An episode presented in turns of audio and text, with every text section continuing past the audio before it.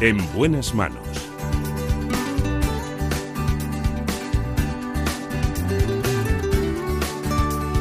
El programa de salud de Onda Cero. Dirige y presenta el doctor Bartolomé Beltrán.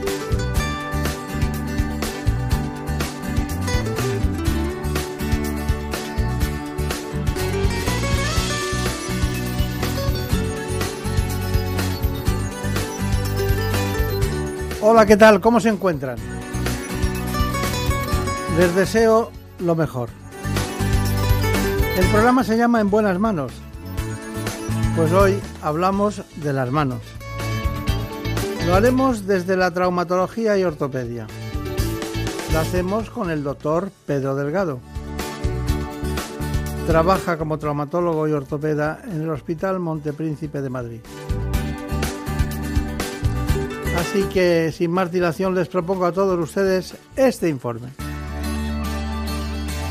En buenas manos. El programa de salud de Onda Cero. Dirige y presenta el doctor Bartolomé Beltrán.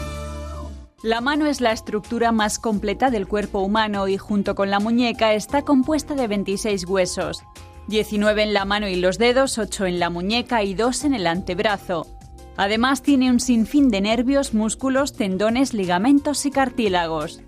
La muñeca, la mano y los dedos tienen la capacidad de hacer una gran variedad de movimientos, dado que en esta parte del cuerpo nos permite interactuar con nuestro ambiente y manipularlo. Es común que sufra lesiones, y estas son múltiples y variadas. La mano puede dañarse como consecuencia de un traumatismo, primera causa en los jóvenes, del uso repetitivo o de la degeneración producto de la edad, como sucede en la artrosis, en la que el desgaste de las articulaciones provoca la deformidad de la mano. Otras lesiones muy frecuentes son el síndrome del túnel carpiano, la artritis reumatoide, la bursitis, la tendinitis, las fracturas o los esguinces. Quiero recordar sobre este aspecto de la cirugía de la mano que un tercio de los accidentes laborales afectan a la mano o a la muñeca. Las patologías de mano y muñeca suponen el 19% de las incapacidades laborales y las caídas, roturas de ligamentos y luxaciones en, este, esta zona específica que es el carpo originan las patologías más comunes. Hoy nos acompaña un gran especialista, trabaja en el Hospital Montepríncipe de Madrid, se trata del doctor Delgado. Bueno, eh, Pedro Delgado, eh, porque claro, esto es una dedicación muy específica que no hacen todos los que son como usted, traumatólogos y ortopedas, son muy buscados por esa condición, ¿no? Eh, ¿España tiene los, los, especialistas necesarios para esta patología? Sí. ¿Sí? La verdad que la cirugía de la mano es una de las especialidades más antiguas quizás dentro del área de la cirugía ortopédica y de hecho tenemos una sociedad española de cirugía de la mano que es una de las sociedades más antiguas que tenemos. Usted es vicepresidente, ¿no? De ella. ¿Perdón? Usted es vicepresidente. Soy actualmente el secretario, secretario de la Sociedad Española de Cirugía de Mano. Antes y, fue, y tenemos un nivel muy alto, la verdad que nada diseñable con el resto de los países europeos y, de fuera de, ¿Cuál es la lesión más frecuente de la mano? Pues yo creo que en general las lesiones más frecuentes son las lesiones más sencillas como son los, síndromes de túnel carpiano, dedos en resorte, que se todos son patologías derivadas de sobreuso o, problemas tendinosos. Y luego, obviamente, los traumatismos. ¿no? Es decir, es muy frecuente tener traumatismos asociados, como son las fracturas de muñeca, fracturas de falanges y metacarpianos, incluso más arriba, hasta la altura del codo. Son las patologías más frecuentes. Claro. Pues hay muchas patologías, pero el síndrome del túnel carpiano es una fuente común de adormecimiento y dolor de las manos. Los síntomas principales son calambres, sensación de calor o entumecimiento. Eso lo saben quien lo padece. También quiero recordar aquí el escafoides, un hueso muy importante en la zona carpiana. Es el hueso de la más probabilidad, tío, de las que más veces tiende a romperse y luego es difícil el proceso de no cicatrización, pero sí de hacer la masa ósea, de curarse, incluso de estar bien, porque siempre molesta los cambios de tiempo una vez intervenido y se produce con más frecuencia en deportistas o en accidentes de tráfico. Es verdad todo eso, ¿no? Completamente. De hecho, lo más frecuente es que la gente tenga un túnel carpiano y no sepa que lo tiene. Y le va a causar grandes problemas porque le va a producir pérdida de fuerza, una mala función de la mano. Y es verdad que con, un tratamiento adecuado van a mejorar mucho. Y no siempre es quirúrgico. Puede haber opciones que no son quirúrgicas y, funcionan. Y, y, has comentado el, tema del escafoides carpiano. Es una fractura súper frecuente, quizás sea de las fracturas más frecuentes del carpo. Y casualmente, la que con mayor frecuencia pasa inadvertida. Y cuando pasa inadvertida, la principal secuela es que produce una artrosis en gente muy joven, que cuando pasan más años, muchas veces la única alternativa que tenemos es una cirugía de secuelas y dejar incluso a veces la muñeca fija. Pero hay una cuestión, eh, y es que eh, ¿es más frecuente en mujeres el síndrome del túnel carpiano? Sí, porque hay un cierto patrón eh, asociado a hormonas. Es decir, hay muchas cosas que pueden producir el túnel carpiano, no que lo produzcan, que se asocien a ello. Realmente, ¿qué es un túnel carpiano? Es un conflicto continente-contenido. Es un espacio pequeñito en el que pasan nueve tendones y un pobre nervio. Y ese pobre nervio siempre es igual.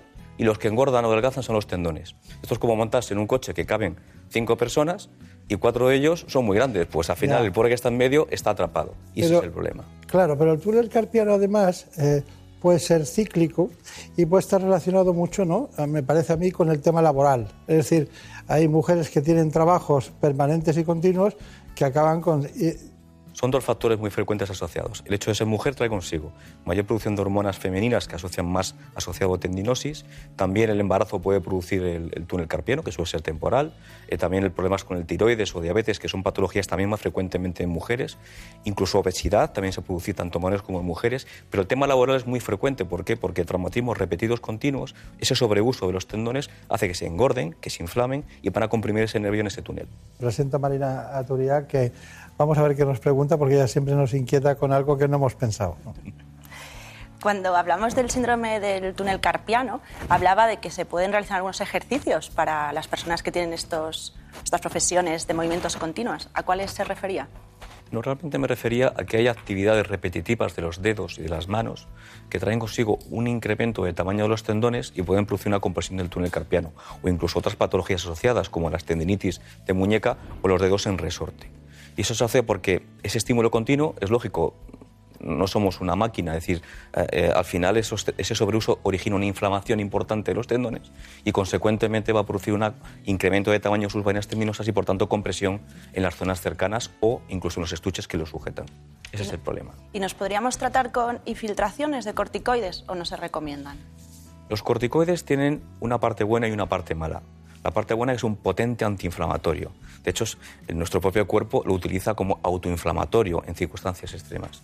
Sin embargo, cuando lo aplicamos en, determinadas patologías, efectivamente inhibe la inflamación, baja la inflamación, pero también inhibe la capacidad de regeneración.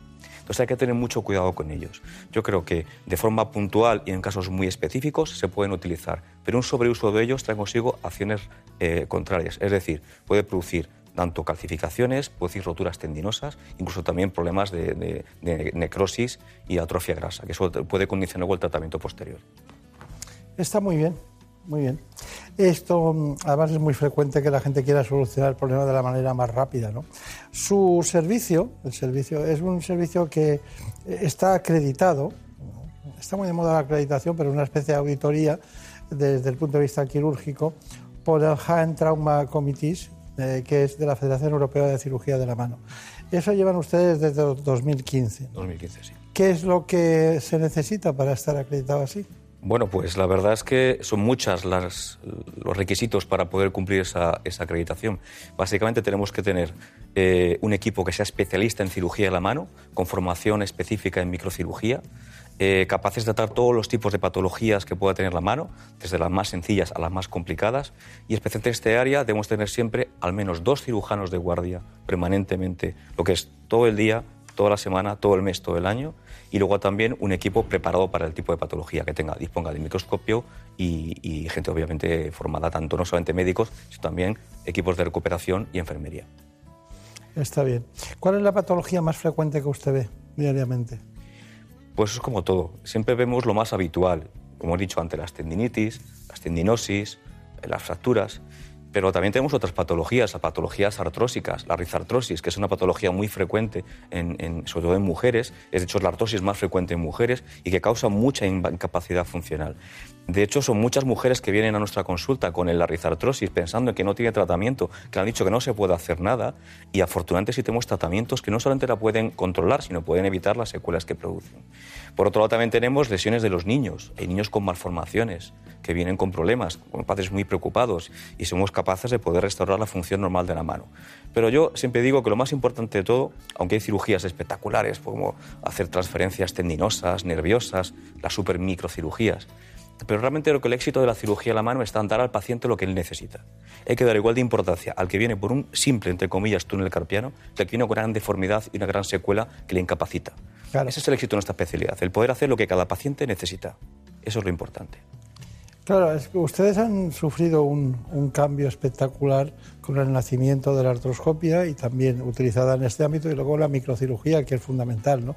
Como hemos dicho anteriormente, las intervenciones quirúrgicas de las manos han tenido un gran desarrollo en los últimos años. Las tasas de éxito de la microcirugía para recuperar la movilidad de la mano alcanzan incluso el 99%, que no es poco.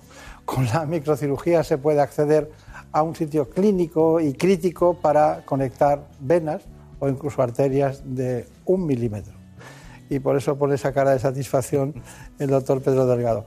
De todas maneras, hemos acudido a, un trabajo suyo, concretamente, porque nos interesaba mucho eh, qué pruebas realizan para el diagnóstico. Así que vamos a ir al Hospital de Príncipe con usted y, vemos lo que nos dice. Bueno, este es el caso de una mujer joven eh, que tuvo un accidente deportivo y esta es la radiografía por la cual vino. Aparentemente no se ve en gran cosa. Quizás si se mira críticamente la, radiografía vemos esta línea que aparentemente no, no, es congruente con esa otra línea y cuando uno mira lateralmente pues aparentemente tampoco está tan mal. En estos casos es esencial hacer un escáner para ver la articulación. Entonces le hacemos un TAC y efectivamente, como decía aquel, el TAC desnuda la fractura y lo que nos va a producir básicamente, fijaros, ese, ese fragmento que veíamos era una gran fractura articular que fijaros que en algún momento, cuando hacemos una medición, llega a tener más pequeño 2 milímetros, pero el hundimiento mayor es de casi medio centímetro. ¿Cuál es el objetivo del tratamiento? Aquí lo que vamos a hacer es, hay que levantar ese fragmento para dejar la superficie completamente plana y obviamente no vale solo con eso, hay que mantenerlo fijo. Y para ayudarse lo haremos con una placa dorsal que sujeta el fragmento. ¿Por qué es importante este fragmento llevarlo a su sitio? Porque de no hacerlo, el siguiente hueso está por encima, que es en este caso semilunar y el escafoides, chocarían directamente con el agujero, consecuencia haría una artrosis. Entonces nuestro plan, como comentamos, es levantar el fragmento y fijarlo con una placa.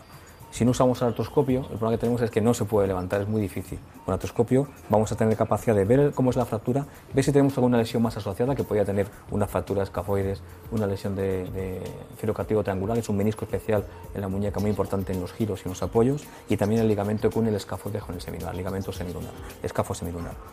Y, ya está, lo que vamos a hacer entonces con el artroscopio levantaremos el fragmento, vemos las fracturas y luego colocaremos por la vía palmar dorsal y de forma percutánea una placa para sujetar esa fractura. Si todo sale bien, ese paciente podría mover en poco tiempo. Bueno, aportaciones de estos conceptos. Pues yo creo que lo que ha reflejado al principio del vídeo es muy importante. Es decir, igual que las tecnologías están induciendo nuevas patologías, como el cuello corto, incluso problemas en los pulgares con los móviles vemos muchísima patología que se produce por el sobreuso de los, móviles y el mal uso. Vemos a niños muy jóvenes. ¿Hasta ese punto? Hasta ese punto. O sea, inestabilidades de pulgar e, incluso artritis precoces en gente muy joven. Tenías que ver cómo eh, los gente joven es capaz de teclear textos inmensos que a nosotros nos cuesta a veces mucho en segundos. Y todo eso es a base sobre utilizar los pulgares. E igualmente que esas nuevas tecnologías condicionan nuevas patologías que hasta ahora no teníamos o no eran tan frecuentes, también la gente está pidiendo soluciones nuevas a sus problemas. Y esto es cómo se hace. Están pidiendo soluciones que le produzcan mejores resultados con un tiempo de recuperación más corto y con un, mucho menor eh, tipo de secuelas. Y para eso nació, por un lado, la, la microcirugía y más recientemente la artroscopia en el cual somos capaces de solucionar prácticamente el 90% de patologías que afectan a la muñeca con habitualmente 4 o 5 incisiones de 2 milímetros. Es una grandísima ventaja. Ah, importante, importante. Bueno, recuerdo hace 25 o 30 años que Eh, por eso se lo he preguntado al principio, eran ustedes muy escasos, tampoco era un movimiento sociológico del móvil como ahora, ¿no? Pero me preocupaban más las intervenciones de apoyo, de apoyo sobre el codo en los niños y también en las muñecas, no son muy frecuentes, ¿no? Sí, en general, eh, sobre todo en niños jóvenes que hacen deportes de, alta demanda funcional. Cada vez vemos más niños pequeños que hacen deporte, pero que prácticamente entrenan como un profesional. Y eso hace una sobrecarga, especialmente en aquellos en los que hacen apoyo continuo, sobre todo chicos que hacen gimnasia. Es muy frecuente tener problemas tanto en codo como en muñeca por sobrecargas. Por eso es importante que al final el deporte está bien hacerlo, pero siempre con un control y una supervisión. Y aquellos niños que hacen un deporte a un nivel más profesional, igual tener los cuidados que tienen los profesionales más adultos. Claro, claro, claro. Marina Turia, ¿qué te parece esto de la de la cirugía de la mano. Una maravilla, como todo. Pero esto de los móviles no lo pensaba. No lo sabía, no sabía que iba a existir incluso una nueva patología, que le pudiéramos llamar así. Pero hablando de niños, cuando tienen que intervenir a un niño por una fractura y demás, aunque sea un éxito la cirugía, ¿qué sucede con su desarrollo?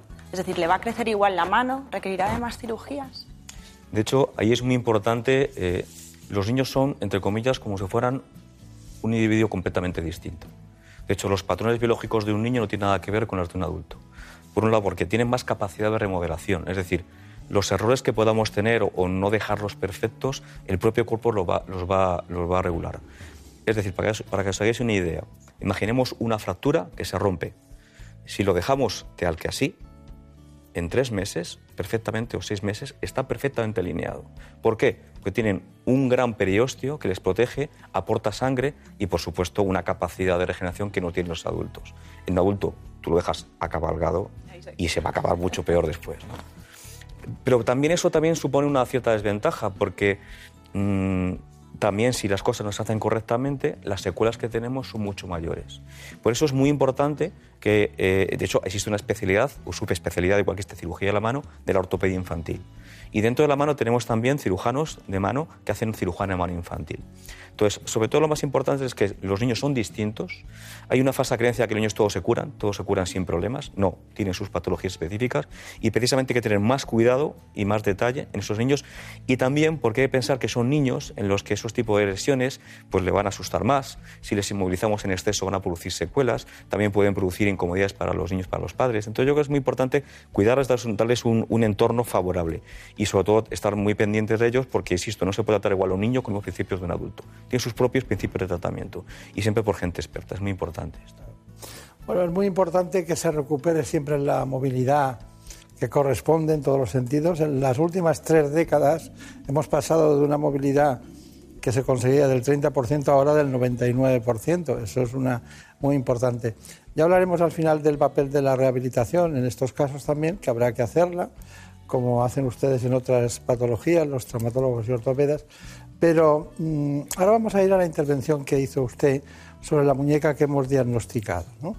Em, en esa intervención es una mezcla de, una serie de, soluciones, sobre todo microquirúrgicas. Entran ustedes en el centro de gravedad de la muñeca y utilizan en muchas ocasiones la artroscopia. Pero antes de todo eso, cuénteme algo del escafoides, que es un hueso que siempre me ha llamado la atención porque está rodeado de todos los demás y cuando se necrosa o tiene problemas porque no le llega la vascularización, pues tiene tendencia a, hacer eh, no solo dolor, sino a provocar situaciones inflamatorias importantes. El escafoides es un hueso principal, es uno de los eslabones principales de la muñeca, del carpo. Eh, existen, después del radio, eh, tenemos ocho huesos que funcionan en dos hileras. Eso explica el por qué cuando uno dobla la muñeca es curva no es como una escuadra a 90 grados, tiene cierta curva. ¿Por qué? Porque son como una especie de bolas de huesos que van unidas unas sobre las otras en dos filas. Eso hace que sea la muñeca una forma tan bonita cuando se dobla con respecto a otras articulaciones más rectas. Claro, uno de los principales jefes de esa, de esa muñeca es el escafoides. Y casualmente es el hueso que con mayor frecuencia se, se cae, especialmente cuando te caes sobre el talón de la mano, muy típico de caídas de bicicleta, jugando al fútbol o traumatismos directos. ¿Qué ocurre? Que muchos pacientes van a urgencias con dolor en la muñeca y se hace una radiografía y no se ve nada. Y está bien hecho el diagnóstico. Lo que ocurre es que siempre hay que sospechar que, duela y tocando siempre en la tabaquera anatómica, siempre en este borde radial de la muñeca. Si tocamos ahí duele, siempre tenemos que pensar que hay una posible fractura de escafoides. Y aunque no la veamos, hay que inmovilizarlos.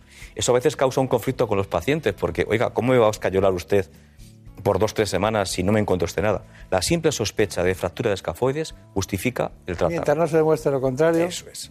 El problema, y luego, si dos, dos, semanas o tres se quita la escayola y no se ve nada, perfecto, usted se ha curado, fue una contusión, no hay ningún problema. Problema, el lado contrario.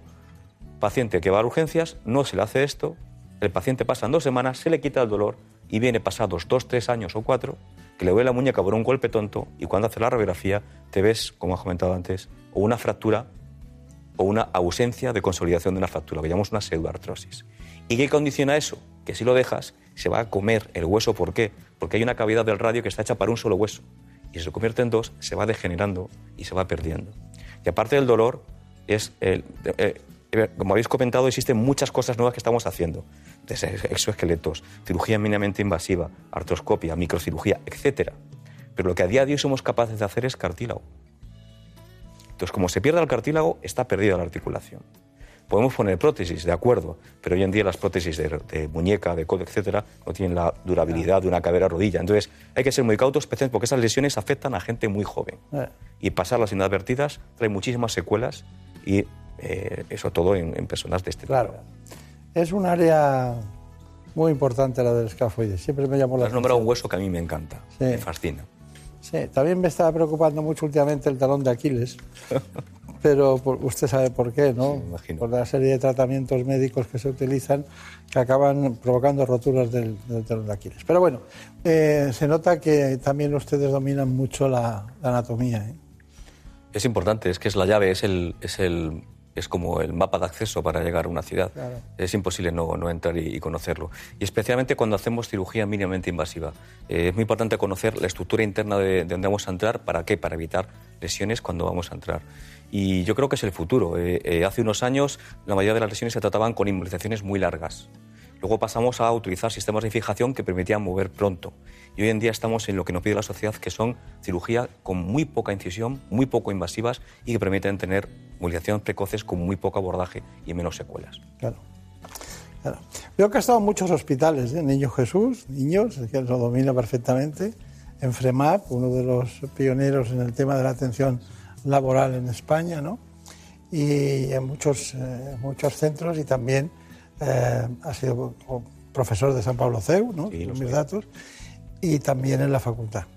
Conclusión de todo esto, ¿qué, decimos? Eh, para pues yo creo que lo más importante de todo es saber que la cirugía de la mano es una subespecialidad que está disponible para todos los, los pacientes, que ofrece eh, profesionales altamente cualificados en todo tipo de patologías, especialmente en cirugías como la microcirugía y la artroscopia, y la clave esencial del éxito es el trabajo en equipo.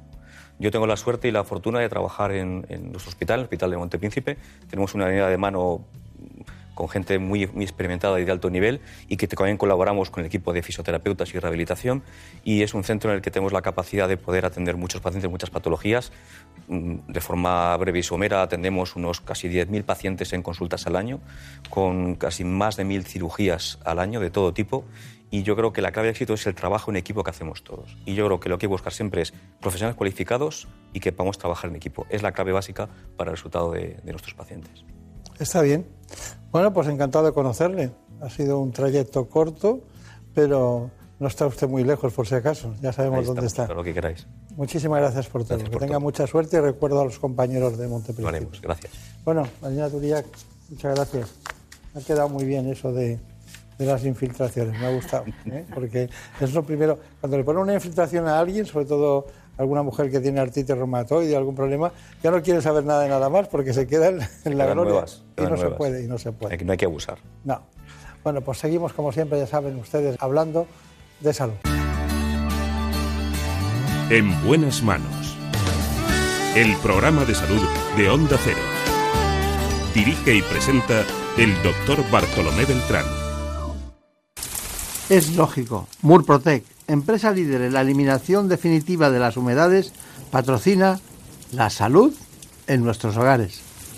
En Murprotec ponemos todo de nuestra parte para ayudar a que todos los hogares y empresas estén libres de humedades. Por eso destinamos un millón y medio de euros en ayudas directas para proteger su salud. Infórmate de nuestro bono de protección social para familias y empresas.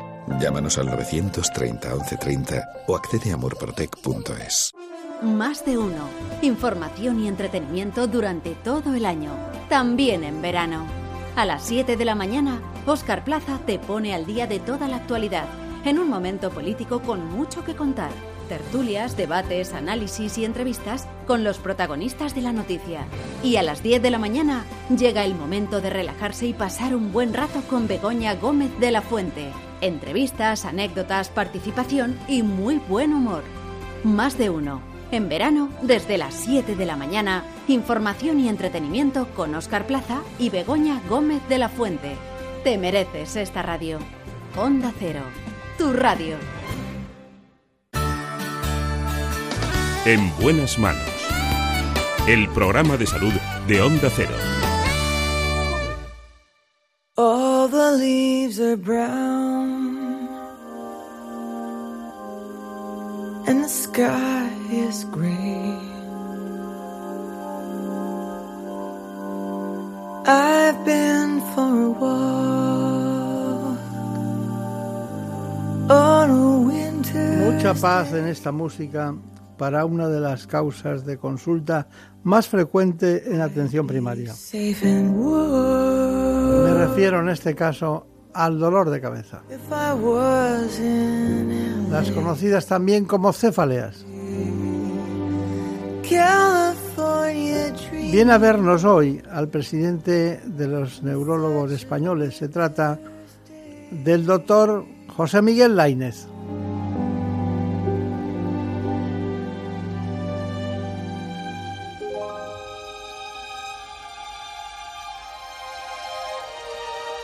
Así que conozcamos cuál es el enfoque que tiene este problema, el dolor de cabeza.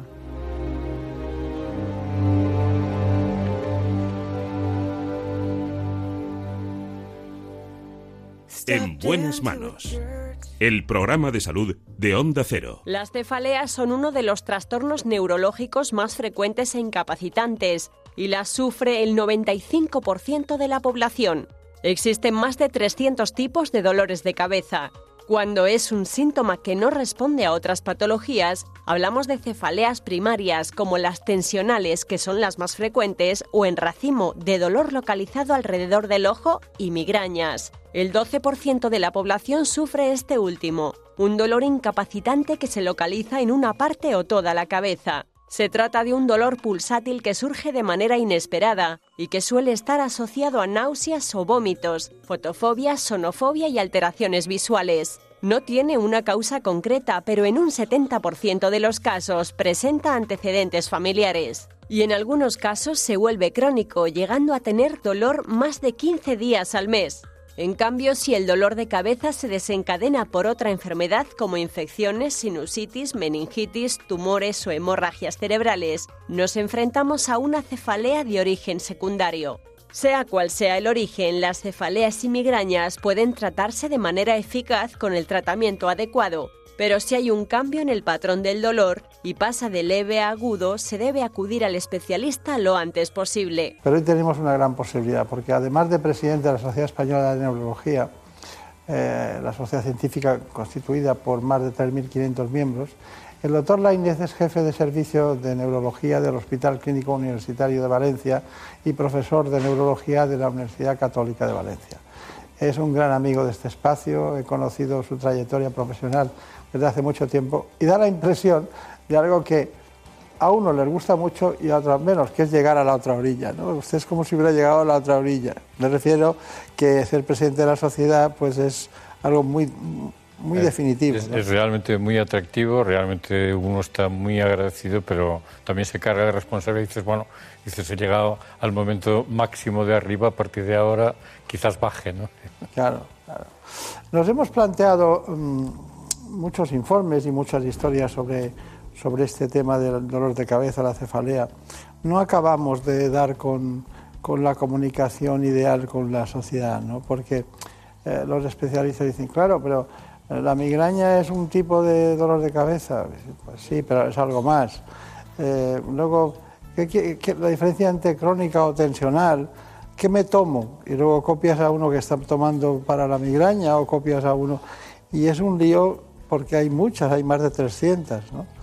La primera, la primera historia que me gustaría aclarar es la diferencia entre lo que es cefalea, dolor de cabeza, y migraña.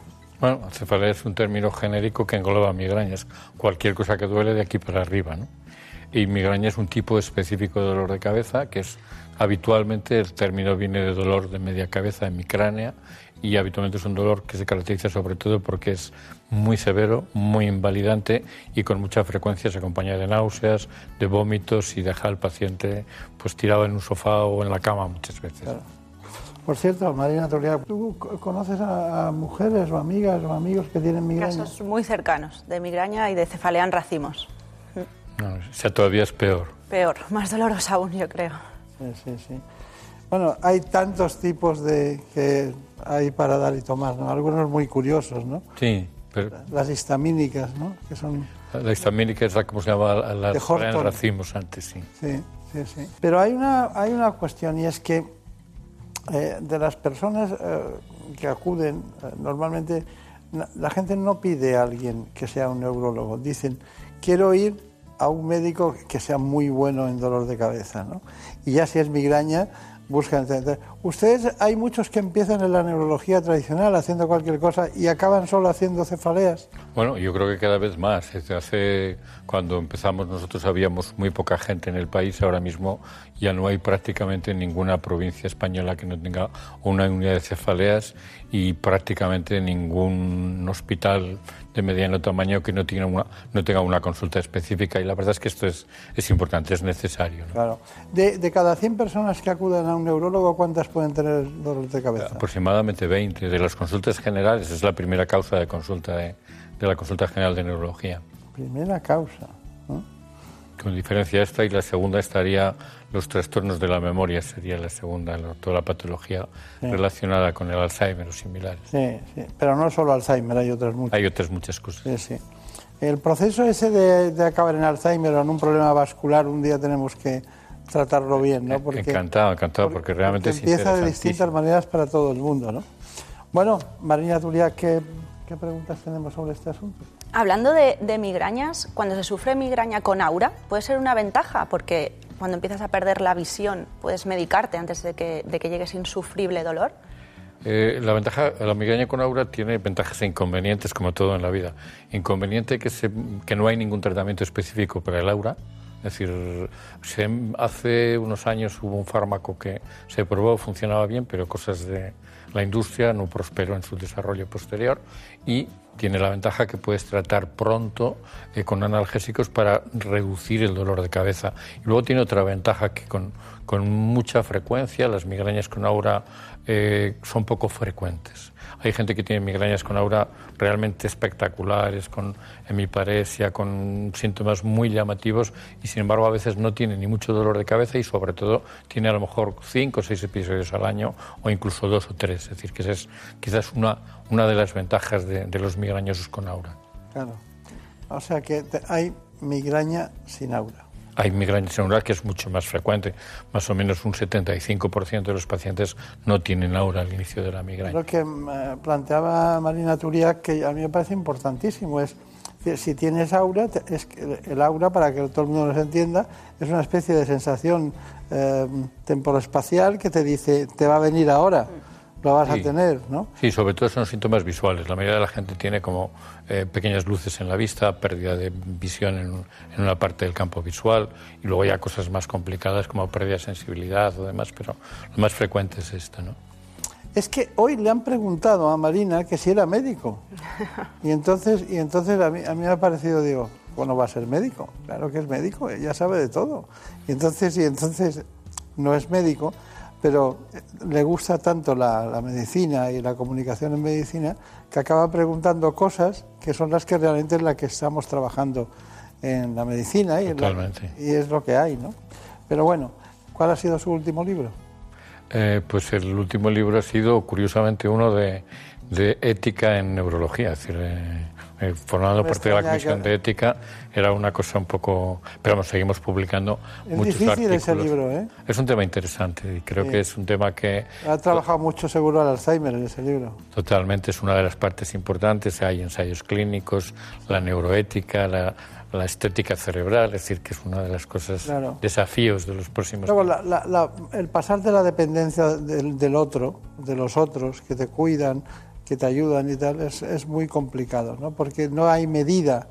Es muy, es muy difícil el momento Sí. eh, crítico donde empieza una cosa y, y Y termina. cuando resurge alguien que parece que tiene Alzheimer y resurge y resulta que se está dando cuenta que la has abandonado y, y se da cuenta de que la has abandonado y luego eh, parece que no, eso es de un- No, no, es muy complejo. Es decir, tiene unas, el, el Alzheimer, sobre todo en las fases iniciales y las demencias en general, son muy complejas para el médico, para el paciente y para el cuidador.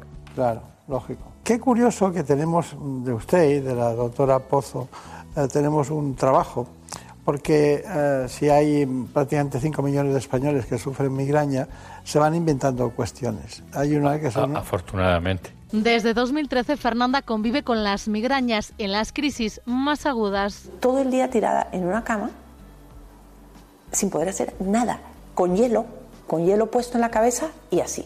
A un 85% de los pacientes les afecta en su día a día. Tengo que estar muy disciplinada con las horas de dormir, con lo que como. Además del dolor, también hipersensibilidad, náuseas o vómitos. Ahora dos nuevos fármacos intentarán mejorar su calidad de vida. Se trata de un nuevo tratamiento preventivo indicado para pacientes que tengan 8 o más días de migraña al mes y que hayan fracasado al menos en tres ocasiones con tratamientos previos. Es una molécula, es una molécula biológica que va dirigida contra el mecanismo específico del dolor y ello permite reducir significativamente el número de crisis de migraña que tienen los pacientes. Se trata de inyecciones que se pondrán una vez al mes y han demostrado su eficacia en ensayos clínicos. Eh, les devuelve libertad, les quita ansiedad. Al final eso tiene un impacto en la vida real de los pacientes.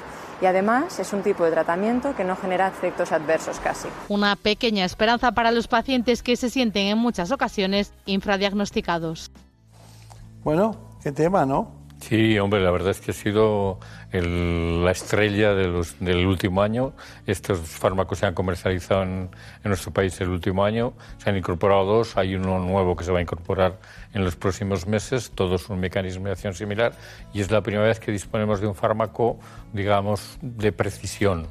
No para cada paciente, pero sí con una diana muy concreta que va dirigida contra el mecanismo del dolor y que funciona realmente muy bien.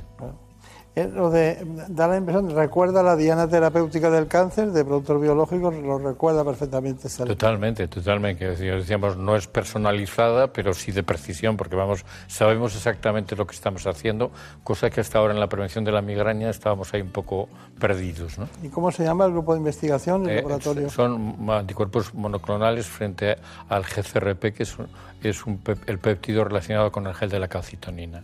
Hay tres eh, que son subcutáneos y otro que está en vías de desarrollo, que es intravenoso, que todavía no está comercializado en Europa. No, me hace gracia, es curioso, ¿no? Que, que cuando surge un, un colectivo de 5 millones de personas en, una- un estado como el español, ¿no? Pues de repente nace un producto de un tipo específico, automáticamente salen dos más o tres que están preparados, ¿no? Para, y el mercado también depende de las... ¿Tiene alguna cualidad especial este que usted crea que sea invencible o, puede superarse? Bueno, en principio es decir, el- todo es superable. Es decir, de hecho, ya se están desarrollando y se está trabajando en otros fármacos del mismo tipo de los biológicos monoclonales frente a otras moléculas como el PACAP para intentar un poco complementar, porque como todos los tratamientos de las enfermedades médicas, no es universalmente efectivo. Es decir, hay algunos pacientes que no les funciona bien y en otros que no les funciona apenas. Es decir, hay otros que les funciona exquisitamente. Entonces, lógicamente tenemos que buscar nuevas dianas para cubrir Claro. el máximo espectro, ¿no? Muy bien, muy bien. Alina Turiac, ¿alguna pregunta? ¿Y el tratamiento con, con oxígeno es eficaz? El tratamiento con oxígeno realmente... Para las cefaleas en racimos, creo que. Para la cefalea en racimos, 100%, es decir, un 70-80% de los pacientes cuando tienen la crisis de cefalea en racimos se ponen una mascarilla a concentraciones de oxígeno muy altas y la verdad es que responden muy bien.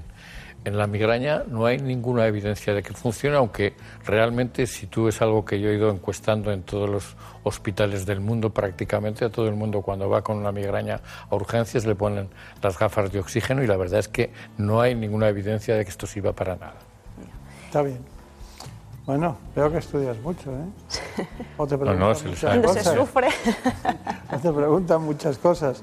Bueno, no todos los dolores de cabeza son iguales. En la actualidad conocemos más de 300 tipos distintos. Suponen el primer motivo de consulta de asistencia en neurología.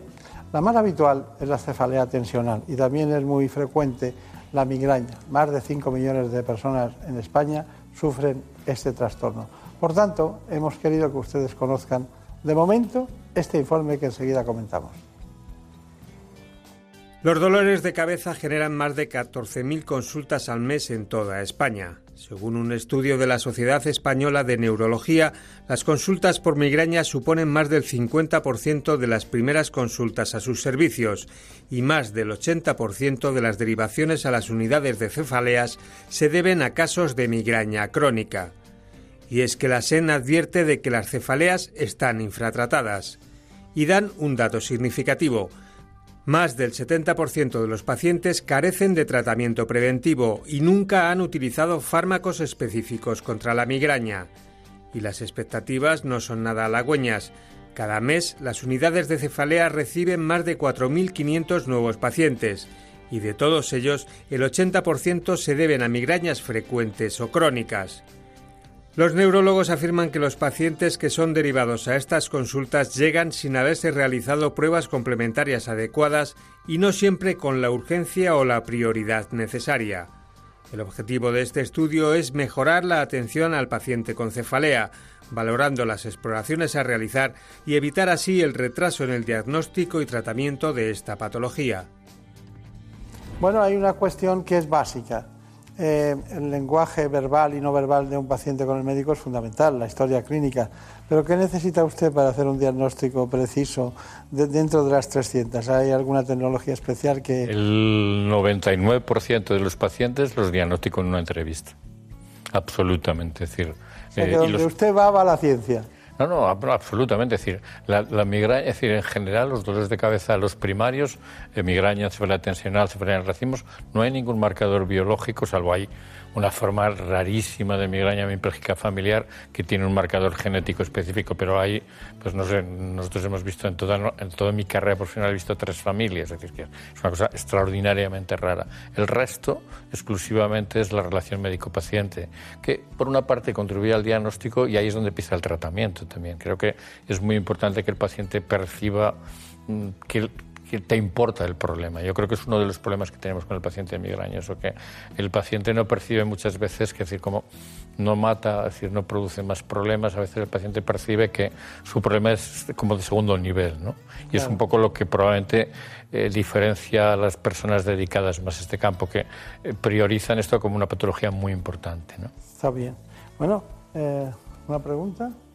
Si, si observamos el comportamiento de estas enfermedades neurológicas, ¿por qué los pacientes están periodos en los que no se manifiesta la, la enfermedad y otros, de repente, sin, sin ningún motivo, brotan y además lo hacen con intensidad? Si tuviéramos la respuesta clara sería magnífico, es decir, no la tenemos, evidentemente. Es decir, la migraña que es o la cefalea en racimos, las- la, migraña mm, es claramente, la mayoría de las veces es un problema de predisposición genética, es una enfermedad multigénica, no es de un gen específico, sino de una combinación, y en función de los factores ambientales, llámese estrés, llámese hormonas en las mujeres, llámese alimentación, produce más o menos, es decir, dolores de cabeza. Esto hace que se expresen más o menos. Es decir, la cefalea en racimos es un poco más complicada y realmente no sabemos muy bien cuál es la razón por la cual es de repente el reloj biológico, que es el hipotálamo, se activa y vuelve a, a poner en marcha la cefalea en racimos. Pero en general todas las enfermedades, digamos que son poligénicas, tienen un poco ese comportamiento, ¿no? con las que dependen de genética y ambiente. Entonces el ambiente influye mucho en, en la expresión. No hemos hablado, tarjeta amarilla, que hay que decirlo todo. No, no has preguntado nada de los niños. Sí, quería preguntar cuándo se manifiesta, porque vas por el Ah. colegio y muchas veces Bueno, dicen, tiene dolor de cabeza. No, no, no. Es que de hecho, en clase de medicina los niños no tienen. El 20% de los migrañosos eh, empiezan antes de los 10 años. La ventaja que tienen los niños en general es que suele ser menos agresiva. En general, el niño muchas veces no necesita incluso... Pero un niño que le duele la cabeza, bueno, este niño es que viene muy cargado del colegio, tendrá alguna alteración visual, le llevan al oculista, no tiene nada, no sé qué, no sé cuánto, y al final eh, algún padre le da medicación y está metiendo la pata, ¿sí o no? Totalmente. Yo creo que lo que hay que hacer es un diagnóstico, es decir, que no...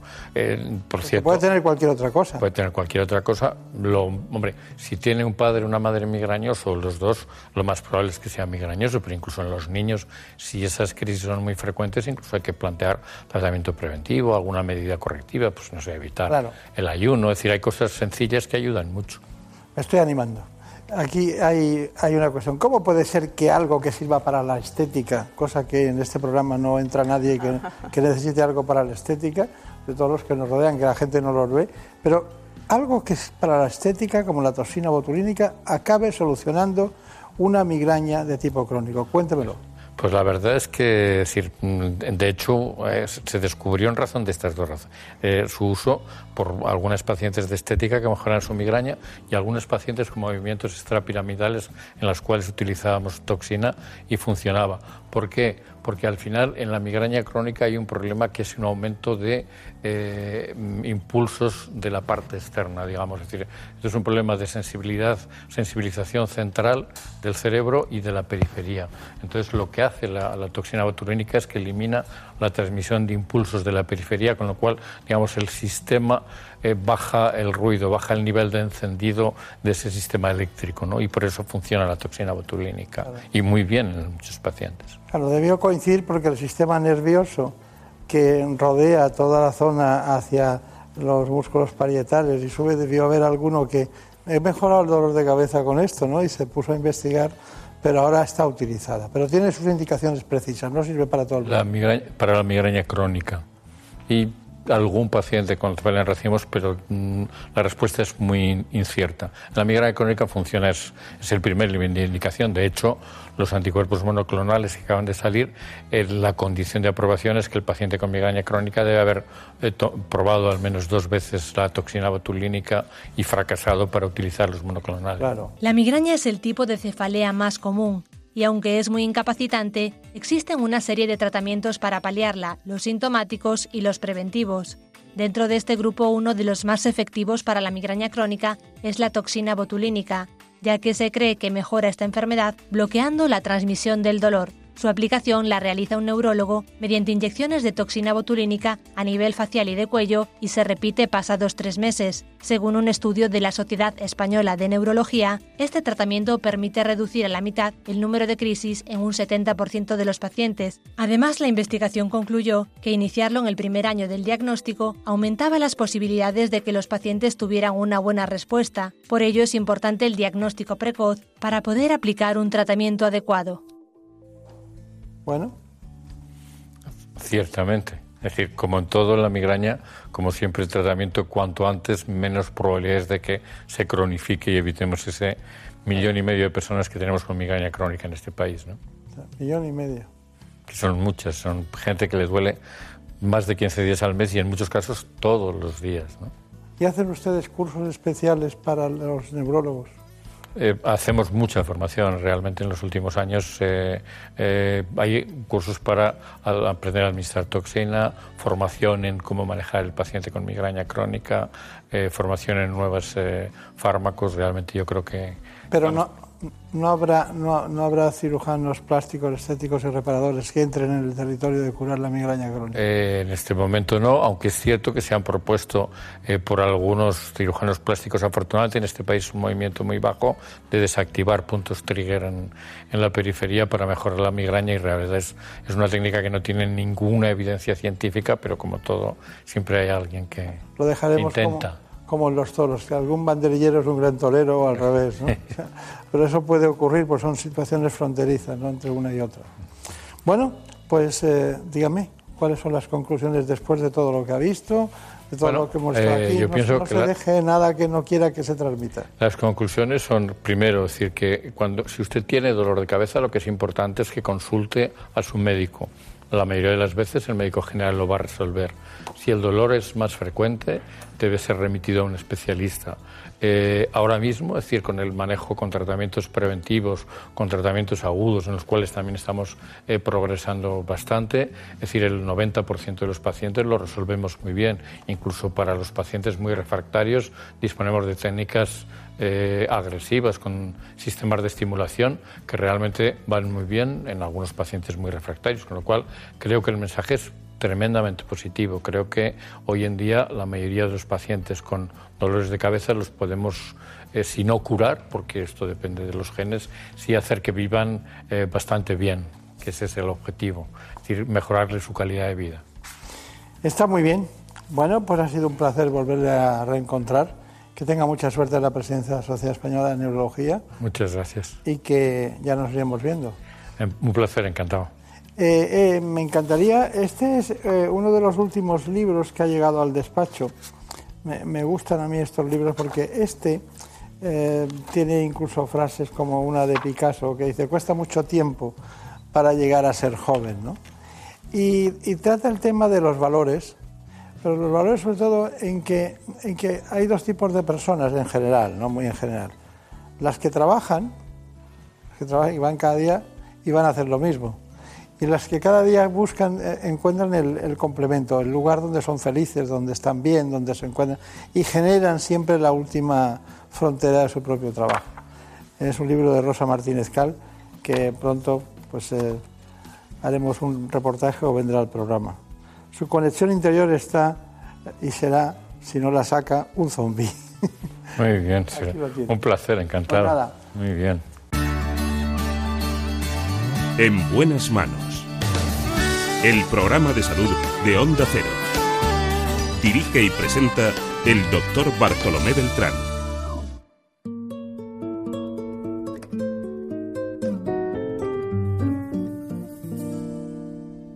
Déjame esta noche Soñar contigo.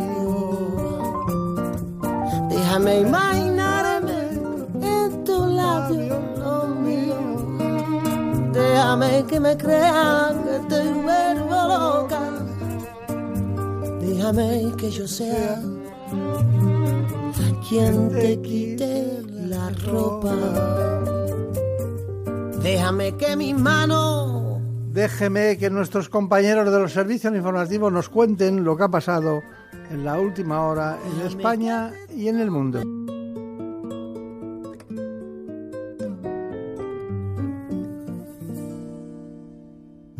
Déjame esta noche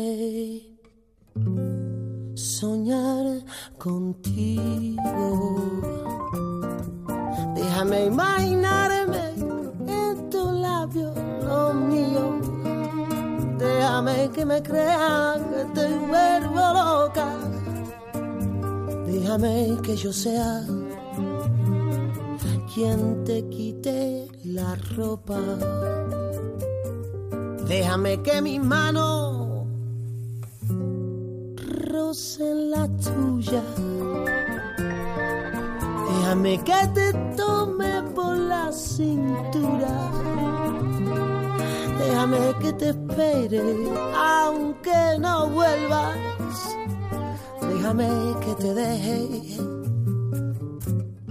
tenerme pena. Algún día viera con la manera de hacerte mía, siempre yo te amaría como si fuera siempre sería. Qué bonito sería verse la vida, probar tu veneno. Qué bonito sería arrojar al suelo la copa vacía. Presumir de ti un poquito. Que mi piel sea el forro de tu vestido.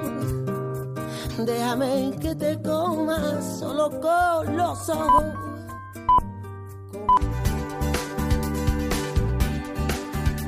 Lo hacemos con el director del Centro Médico Instituto Palacios.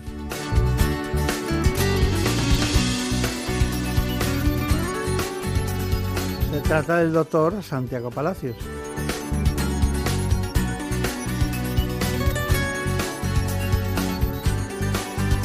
Uno de los grandes expertos en innovación en este campo, la ginecología.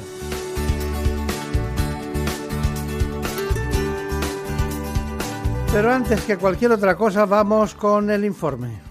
En buenas manos.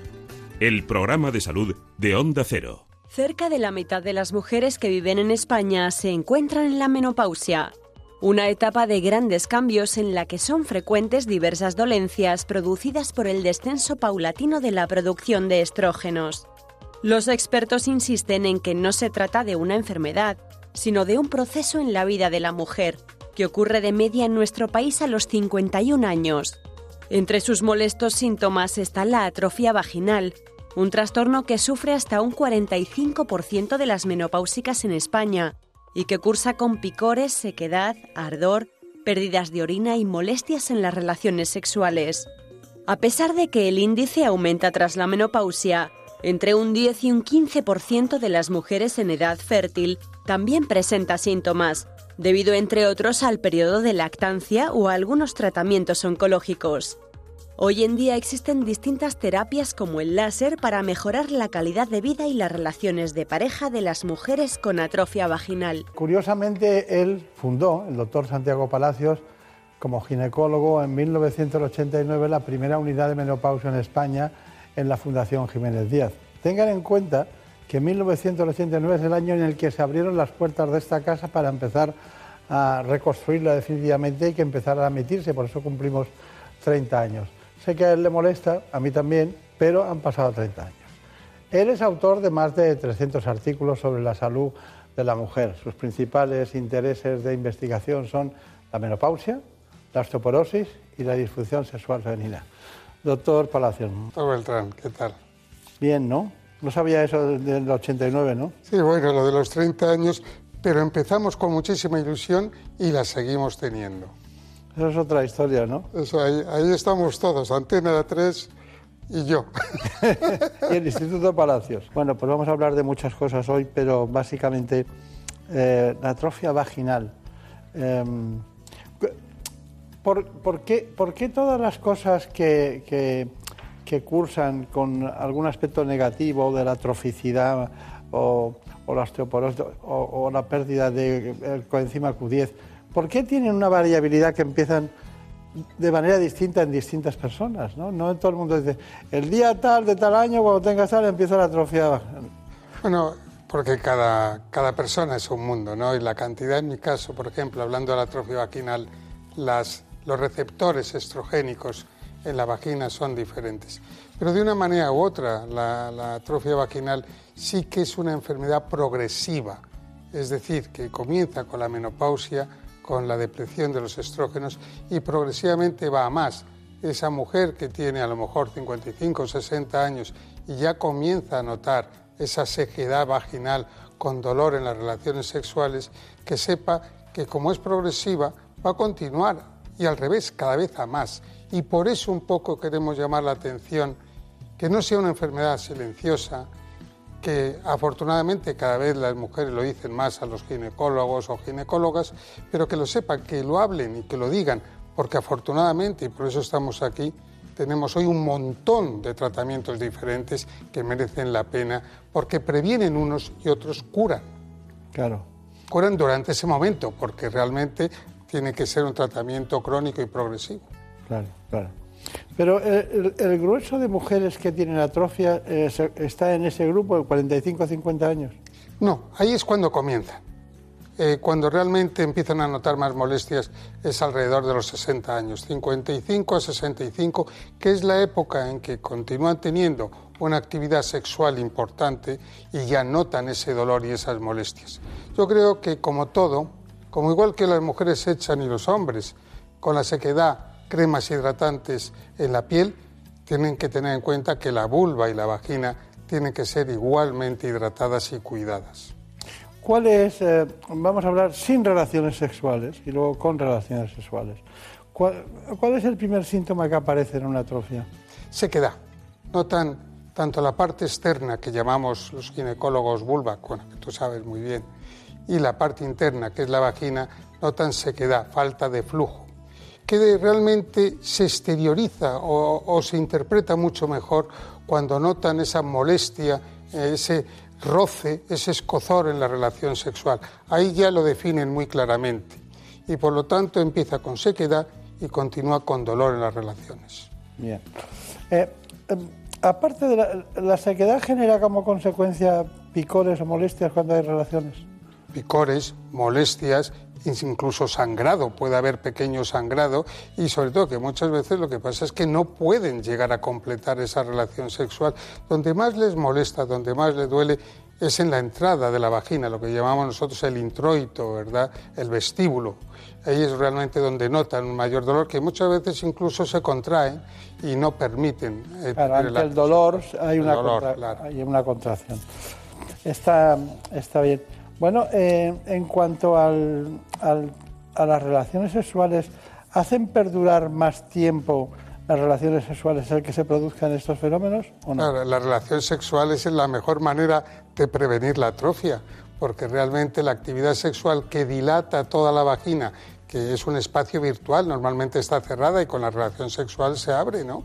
Y que además el esperma no deja de tener una serie de sustancias hidratantes, es la mejor manera de tener una vida sexual activa y de prevenir la atrofia. Bueno, vamos a, a seguir con este tema porque a mí me, me apasiona el tema de la...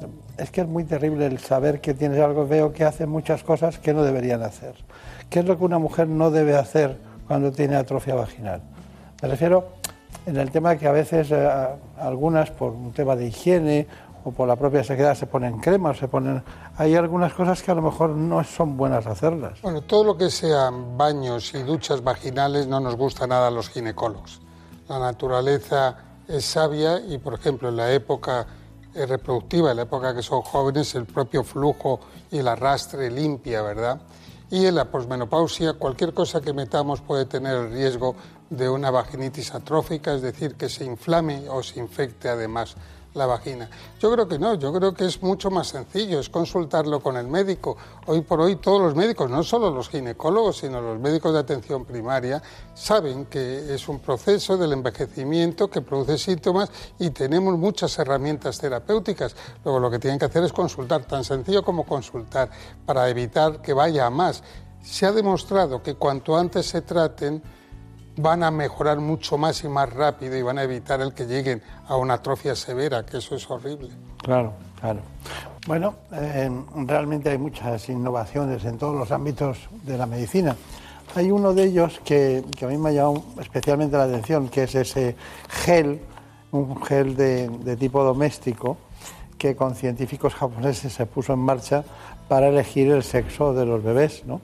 Y al final es una, dice, no, es una tontería, pero es una cuestión muy sencillita, ¿no?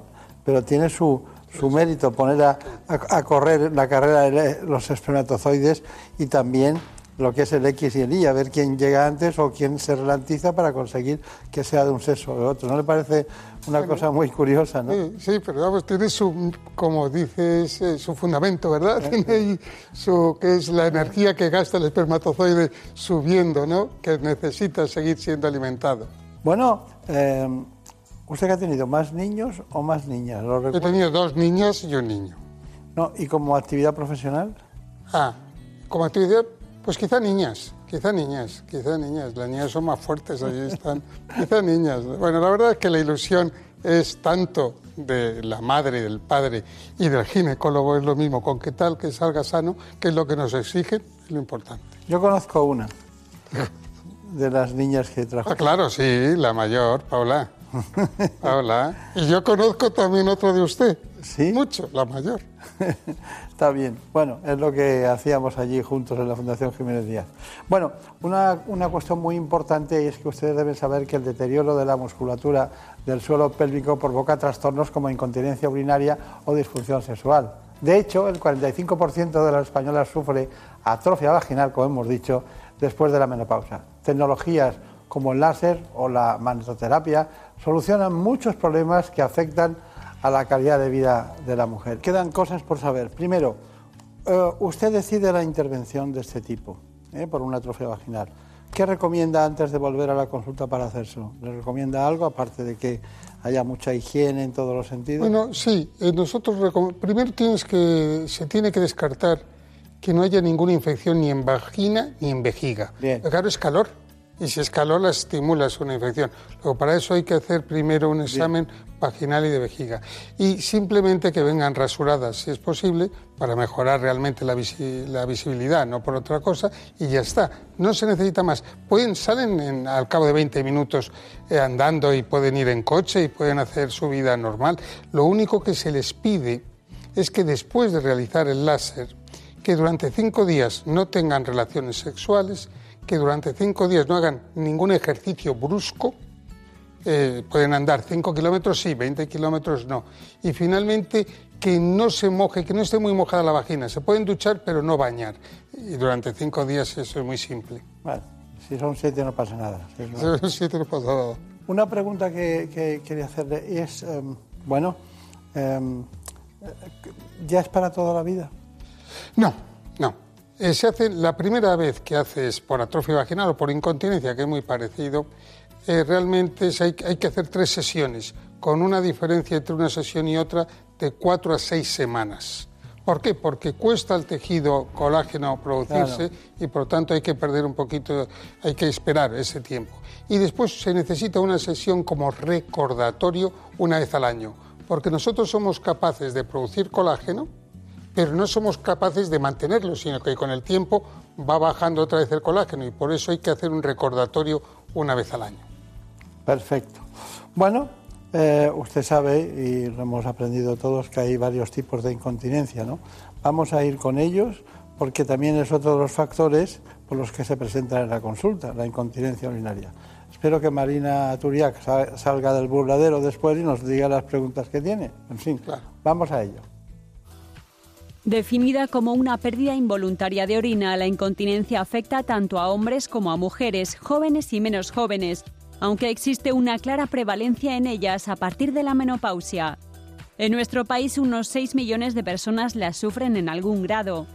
La Organización Mundial de la Salud advierte que la incontinencia es un problema de salud pública que incapacita a cerca de 200 millones de personas en todo el mundo. Y aunque no se considera un trastorno grave para la salud, según los expertos, la calidad de vida de quienes la sufren es peor que la de los enfermos de diabetes o de artritis reumatoide. Además, la incidencia de la incontinencia urinaria está aumentando en las últimas décadas debido, entre otras razones, al envejecimiento de la población. Esta patología puede llegar a causar ansiedad, depresión y aislamiento social. Bueno, eh, ya he visto lo que hay. Eh, ¿Qué me dice la incontinencia urinaria? Porque yo recuerdo las incontinencias urinarias que solucionábamos quirúrgicamente, pero eh, aquí ¿qué hacemos? Bueno, primero es que recordar esas, esos tipos de incontinencia urinaria. El que llamamos nosotros de estrés o de esfuerzo, que es cuando una mujer tose, ríe, corre, salta y que se le escapa el pis. Ese es un tipo.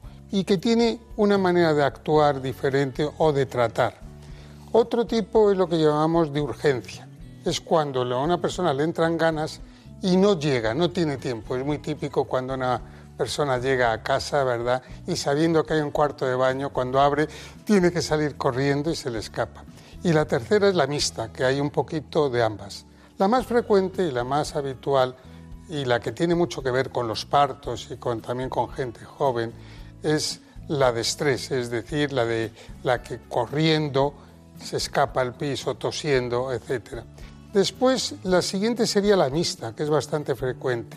Y la de urgencia es más típica de la persona con la edad, al cabo de los años, es que te levanta muchas veces, dos o tres veces por la noche, y que por lo tanto, lo han dicho muy bien eh, ahora, que es la calidad de vida se deteriora mucho. Muchas veces no vas al teatro pensando que no vas a aguantar durante toda la obra. Es un tema que realmente es está ahí, que nos preocupa y por eso esta explosión de nuevos tratamientos que yo creo que es maravilloso. Bueno, doctor Palacios, eh, vamos a, a, hablar del suelo pélvico, ¿no? Eh, vamos a hablar de la magnetoterapia, de los campos magnéticos. La magnetoterapia es un tratamiento que utiliza energía electromagnética focalizada de alta intensidad para estimular los músculos del suelo pélvico. Hay que prestar especial atención al posicionamiento del paciente, que debe situarse en el centro del sillón, con las piernas flexionadas y los pies bien fijos en el suelo. La pelvis debe estar en la posición adecuada al tratamiento que se quiere realizar y sobre todo el paciente debe mantener la columna recta, las piernas bien separadas y los brazos relajados para focalizar bien la energía. La intensidad de los impulsos se puede ir aumentando dependiendo de la tolerancia del paciente, que empezará a sentir contracciones intensas y una sensación de hormigueo perfectamente tolerable. Esta sensación es fruto de la energía electromagnética que golpea sobre el perineo y los músculos del suelo pélvico. La sensación debe ser intensa pero nunca dolorosa. Todos los estudios realizados concluyen que tras varias sesiones, la magnetoterapia tonifica la musculatura del suelo pélvico, reduce la incontinencia urinaria, recupera el tono muscular después del parto y contribuye también a mejorar la vida sexual de los pacientes. Qué maravilla. Eh, recomendábamos antes los ejercicios de Kegel, eh, unos ejercicios determinados para que el suelo pélvico, la musculatura que se ve en imágenes, tuvieran la posibilidad de rehabilitarse, como el abdomen en las mujeres que están embarazadas. Pues aquí los ejercicios de Kegel. ¿Y ahora esto? Bueno, esto equivale a los ejercicios de Kegel, pero es como si se hicieran mil al día, ¿no? Esto realmente, eh, hoy se sabe, y además cuando tenemos alguna lesión muscular o tendinosa, hacemos magnetoterapia, siempre la rehabilitación es lo primero que se hace. ¿Por qué? Porque aumenta el oxígeno de la zona y aumenta la vascularización. Y además aquí aumentamos todo lo que es la musculatura del suelo pélvico. En el fondo, los fisioterapeutas saben lo importante que es el suelo pélvico y lo que hemos ido es a una tendencia como ellos a mejorar. Y este suelo pélvico, en lugar de estar una especie de hamaca que se convierta más rígido y por eso que los ángulos mejoren de la incontinencia. Yo creo que es un tema muy interesante. Curioso, ¿no? Yo tengo una pregunta acerca de los hipopresivos, los famosos hipopresivos que nos recomiendan para mejorar la diástasis. ¿Pero hay alguna relación entre la diástasis y el suelo pélvico? Sí, sí, mucha, mucha. Es decir, yo creo que, y aquí si no nos matarían los fisioterapeutas, y, todo lo relacionado, yo creo que los hipopresivos son una maravilla y van a poder evitar y prevenir realmente muchas de las incontinencias urinarias del futuro. Yo, toda la mujer que ha dado a luz eh, por vía vaginal, creo que deberían de hacerlo, porque es una manera de prevenirlo. No cabe la menor duda que sí, el mensaje es cómo conseguir fortalecer ciertas musculaturas, como es en el caso del suelo pélvico y se consigue también con hipopresivos. Muy bien, bueno, pues em, dicho todo esto, yo espero ahora sus conclusiones. Mis conclusiones son las de siempre, mi querido amigo. La verdad es que información, lo que se hace en este programa. Que sepan que este mundo va cambiando, vamos teniendo nuevas opciones, que hay opciones no agresivas como han visto aquí, que son unas opciones válidas y que por lo tanto hablen y consulten con su médico. Para mí la información es no se queden ahí sentadas, hablen con el médico. Lo que no se puede admitir es en el siglo XXI que una mujer de 55 años no pueda tener relaciones sexuales con su pareja por tener atrofia. Lo que no se puede permitir es que no vaya al teatro por tener incontinencia. Ahí estamos, sabemos y somos conscientes los médicos, los ginecólogos, vengan y hablen con nosotros. Bueno, pues les deseo 30 años más de ilusión. Muchas gracias. Es verdad, es verdad, verdad. Que sea muy feliz, que le vaya muy bien. Muchas gracias. Gracias. En buenas manos Ahora que la luz al final del túnel está más cerca, en Murprotec queremos apoyarte con nuestro bono de protección social para familias y empresas. Destinamos un millón y medio de euros en ayudas directas para crear lugares más seguros y saludables, eliminando las humedades de forma definitiva. Llámanos al 930 1130 o accede a murprotec.es. Hay fines de semana que no salen como habías pensado. Salen mejor. Y te gustaría repetirlos, pero no siempre es posible. Los nuestros, sí. Cada fin de semana, Jaime Cantizano te acerca historias curiosas y divertidas, interesantes y sorprendentes, anécdotas con grandes voces de la cultura y el espectáculo. Sábados y domingos desde las 8 de la mañana, la vida en positivo con el buen rollo que da el fin de semana. Y podrás repetir siempre que quieras. En onda0.es y en la aplicación tienes todas las secciones de Por fin no es lunes. No te conformes con una. Escucha a Jaime Cantizano siempre que quieras. Te mereces esta radio. Onda Cero. Tu radio. Las mejores ficciones sonoras en Onda Cero con el sello de Carlos Alsina. Tengo que consultarte una cosa, le dice secretamente. Sé que debemos sacrificarlo todo por la causa, pero a veces se le presenta a uno un caso de conciencia difícil de resolver. Para mí no hay más conciencia que la estrictamente revolucionaria. A sangre y fuego. Milagro en la gran ciudad. El mago de Oz. Celia en la revolución. Cómpreme una radio. Buen día, ovejero. Buen día, señor. ¿Salió usted a caminar temprano? No, no, no camino. He pasado la noche en la cueva. Mi esposa está dentro. Ha parido un crío. Moreno y menudo. Mm, el parto es una experiencia dura. Revive donde y cuando quieras las mejores ficciones sonoras de la radio creadas por Carlos Alsina. En la web y en la app de Onda Cero. Tenga vuestra merced a bien, mi señor Don Quijote, darme el gobierno de la ínsula que en esta rigurosa pendencia se ha ganado. Advertid, hermano Sancho, que esta aventura y las semejantes a esta no son aventuras de ínsulas, sino de encrucijadas. Te mereces esta radio. Onda Cero, tu radio. A veces te puede el cansancio, otras tienes citas ineludibles. Hay días que te ha gustado tanto que quieres volver a escucharlo. Para todos esos días que no puedes escuchar La Rosa de los Vientos en directo, tienes todos los podcasts en la web y en la aplicación. Misterio, historia, enigmas, leyendas. Con Bruno Cardeñosa en las madrugadas de los fines de semana y siempre que quieras en la web y en la app. Te mereces esta radio. Onda Cero, tu radio.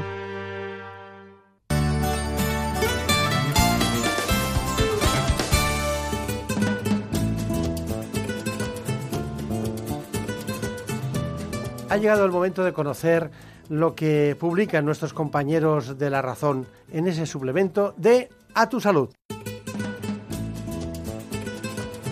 Saludos desde La Razón.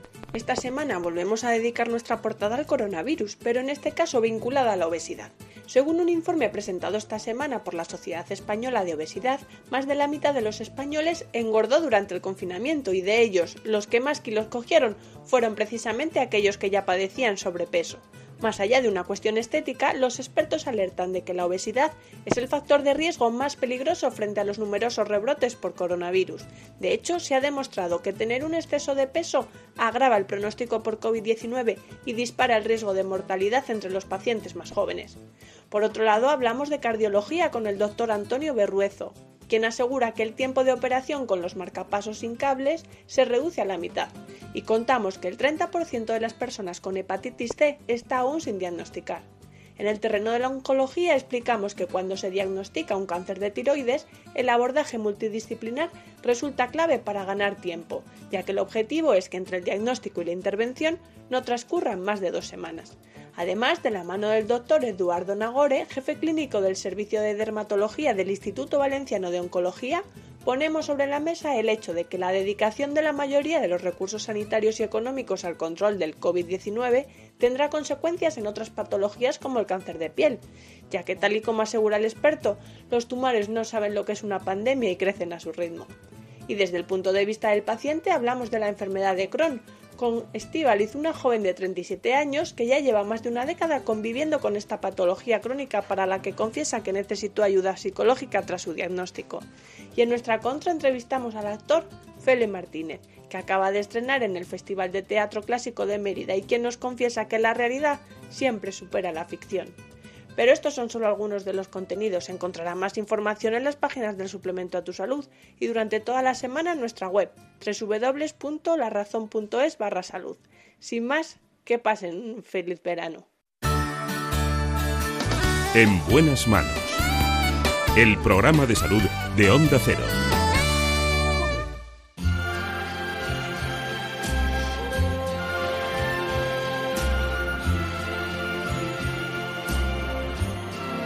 Me han dicho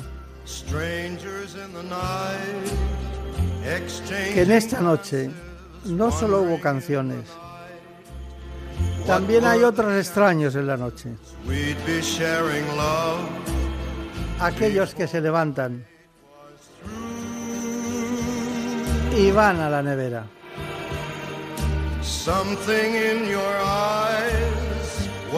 Aquellos que trasladan al plano oral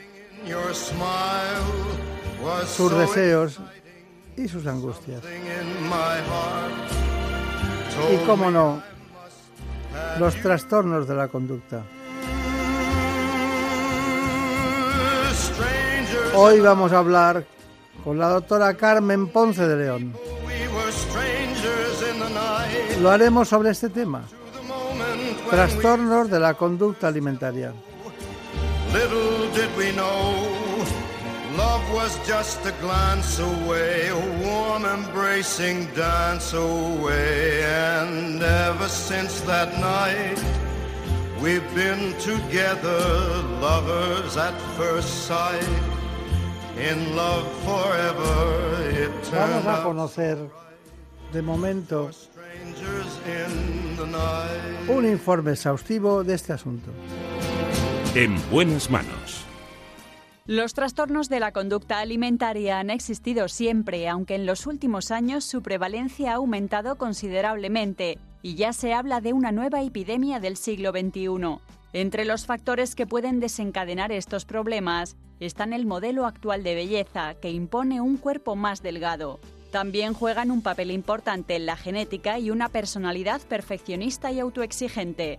La persona aprende a hablar de su sufrimiento a través de su relación con la comida, conducta que tiene unas repercusiones muy graves. Los problemas más comunes son la anorexia y la bulimia, y afectan mucho más a mujeres que a hombres. Se calcula que alrededor de 400.000 personas padecen en España algún trastorno de la conducta alimentaria y la mayoría de los pacientes son chicas entre los 12 y los 24 años, aunque según los expertos se dan cada vez más en mujeres que han superado la treintena y en varones. Acude a nuestro espacio una gran especialista en psiquiatría con una gran experiencia, la doctora Carmen Ponce de León. ¿Qué tal? ¿Cómo se encuentra? Muy bien, muchas gracias. Usted trabaja en, en Pozuelo, concretamente, en el Hospital Quirón de Pozuelo. ¿Qué tal se encuentran por allí? Muy bien, es un lugar donde se trabaja muy bien. Sí, sí. Bueno, ¿y, cuántos pacientes ven ustedes de, esto, de trastornos de la conducta alimentaria? Pues si, si contamos el número total de consultas al año, son muchas consultas, pueden estar en el orden de los 4.000. Mm, Lo que ocurre es que muchos de estos pacientes están allí en tratamiento y entonces vienen con cierta frecuencia. Claro. Vemos el orden a lo mejor de cuatro o cinco pacientes al mes, nuevos, me refiero a pacientes nuevos. Claro. ¿Y, usted cree que nuestro país está bien dotado de psiquiatras expertos en trastornos de conducta alimentaria o hay, tengo la sensación de que hay un poquito de, mezcolanza de trastornos, ¿no? de que a lo mejor eh, hay trastornos como una depresión o una ansiedad que pueden dar lugar a similitudes con trastornos de la conducta alimentaria y se confunden y los padres se cansan, los, los escolares también. ¿Hay algo de eso? Sí, sí, hay algo de eso porque además, es decir, aparte de que es muy común el que coexistan trastornos de conducta alimentaria con otros problemas, por ejemplo, en bulimia nerviosa, pues hay un, un 10% aproximadamente de pacientes con depresión. Quiero decir que hay muchas veces mm, dos patologías que están coexistiendo en el mismo paciente. Pero además de eso, yo creo que los padres muchas veces también se, se confunden porque eh, esta población juvenil que tenemos actualmente, pues como mm, es gente muy delgada, como la, la moda es de estar tan delgado, pues realmente, así como hace 25 años, era muy clara la diferencia entre una persona que tenía una anorexia y una persona que no la tenía, hoy pues no es tan claro. Es un poquito más, más permeable la, la barrera, ¿no? el límite. La verdad es que si solucionáramos un día la depresión, solucionaríamos muchas cosas. ¿no? No, no quiero decir con esto que sea la causa principal de los trastornos de conducta alimentaria, pero en general, tanto la anorexia como la bulimia ¿A qué se deben en general, en general, muy globalmente? Muy globalmente se les ha llamado enfermedades de la dieta. Eh, mm, no todo el mundo que hace dieta desarrolla claramente un trastorno de conducta alimentaria, pero sin dieta no existe trastorno de conducta alimentaria. Por eso hay poblaciones como, por ejemplo, las personas con diabetes, los diabéticos juveniles, que tienen muchas más probabilidades de desarrollar un trastorno de conducta alimentaria. Y luego está la genética, es decir, está, digamos que como factor desencadenante fundamental la dieta, y por otra parte tiene que haber una vulnerabilidad para que realmente emerja un trastorno completo. Me está dejando sorprendido porque la genética me preocupa porque siempre hay un componente en los cánceres, en trastornos cada vez cardiovasculares más, pero que ya llegue a ese punto, me sabía lo de la esquizofrenia, lógicamente, pero me sorprende que, que, se sumen dieta y genética, ¿no? me sorprende algo. y que quiere decirse que, que alguien que tenga este trastorno puede tener una descendencia eh, que también lo tenga, seguro o no? Seguro no, no. Lo que tiene es más probabilidades de desarrollar una, anorexia nerviosa si además practica una dieta. Es decir, el, digamos que el, factor que puede desencadenar es fundamentalmente la dieta. Sea dieta para estar más guapa, para estar más delgada, o para estar más guapo, o para estar más fuerte, o sea dieta prescrita por un médico, como en el caso de, la diabetes. Eh, ¿Se cansa usted? ¿Se cansa mucho en su trabajo? ¿Se cansa más que un especialista? Eh, no sé, la, cirugía da la impresión de que empieza y acaba. El diagnóstico de un cáncer de pulmón tiene unos parámetros, pero eh, oír esa canción continuamente en pacientes que, tienen más profundo dolor que incluso los pacientes que tienen dolor o tienen, no les agota. Yo creo que en el campo donde yo trabajo es muy difícil agotarse porque eh, hay que tener en cuenta que son patologías muy graves, pero son reversibles. Entonces, eso hace que la práctica sea mucho más estimulante. Claro, claro, claro, claro. Bueno, anorexia nerviosa y bulimia son los trastornos de la conducta alimentaria más frecuentes en la adolescencia, mientras que la prevalencia de los trastornos por atracón es superior en edades adultas y también en varones. Uno de cada cuatro afectados muestra resistencia al tratamiento y evoluciona hacia la cronicidad, mientras que un prácticamente 60% tiene tendencia a la recaída. O sea que ustedes están trabajando con esos parámetros. No me extraña por eso de que haya asociaciones, como este es el caso, eh, de ADARNE, Asociación en Defensa de la Atención a, la Anorexia Nerviosa y Bulimia, y aquí tengo un documento que pueden ustedes ver perfectamente, que es Guía de la Información y Prevención y Ayuda a la Anorexia Nerviosa y Bulimia. ¿Les ayudan a ustedes este tipo de asociaciones? Por supuesto. Adanar en concreto además desarrolla una tarea informativa y de apoyo. Adanar en realidad es una asociación de familiares, creada por familiares, que tiene ya muchos años trabajando y por supuesto que ayudan. 30 años creo que son los que... Muchos años, sí, sí. Claro, o sea que viene de lejos la historia. Bueno, desde, desde la última, digamos, revolución en todos los sentidos de, la sociedad, ¿no? Tecnológica, en todo ese tipo de sociedad en la que es más acumulativo, escolarizada, ¿eh? en la que, pues claro, los padres se, se, tienen que, que, reunir. Marina Turia, bueno, ¿qué preguntas tienes tú para la doctora Ponce de León? el, ritmo, el ritmo de vida actual nos lleva a comer muy poco en familia y los adolescentes están en el instituto y demás. ¿Están los centros educativos preparados para detectar un caso de trastorno de conducta alimentaria?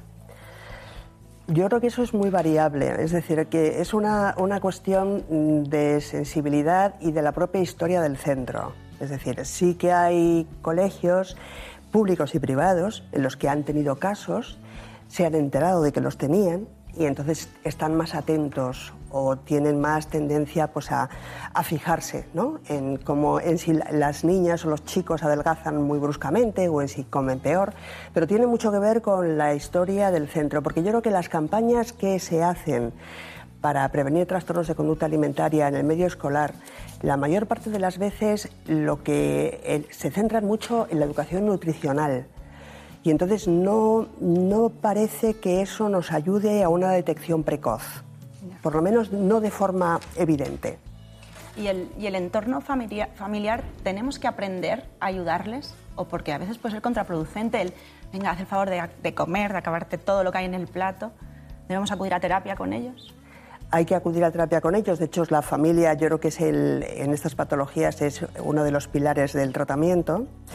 Y la mejor forma de ayudar a, a los adolescentes o a los críos a que no desarrollen trastornos de conducta alimentaria es precisamente mejorar la comunicación en la familia y hablar y hablar de otros temas que no son la imagen física. Es decir, desgraciadamente en esta sociedad hablamos muchísimo de los pantalones que nos ponemos, de cómo nos queda la camisa de... y los críos todo eso mm, son como esponjas, ¿no? Entonces es habitual que en críos muy jovencitos haya ya cierta preocupación por qué se ponen o por mm, cómo les queda. Y luego hay también una especie de, de obsesión con, con combatir la obesidad que muchas veces raya va más allá de lo que debiera, ¿no? Es decir, a, los niños que son un poco gorditos, pues a veces en el cole se les insulta y todo eso lleva a que uno se preocupe más y más, un niño quiero decir, o una niña, se preocupe más y más de su aspecto y tenga más tendencia a comer menos.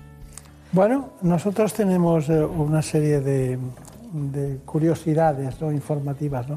Una es la vigorexia, ¿no? Eh, esa obsesión que tienen algunos para estar fuertes, musculosos, eh, la tablet famosa, ¿no? Yo tengo dos, para que se note que... Pero bueno, bromas aparte, eh, también aparte de la vigorexia, según datos de la Organización Mundial de la Salud, dice que el 28% de la población próximamente tendrá problemas de este tipo. Y en este caso hemos rescatado una información de lo que se llama la ortorexia. Ejercicio físico. ¿Y una más? Venga, arriba. Alimentación saludable.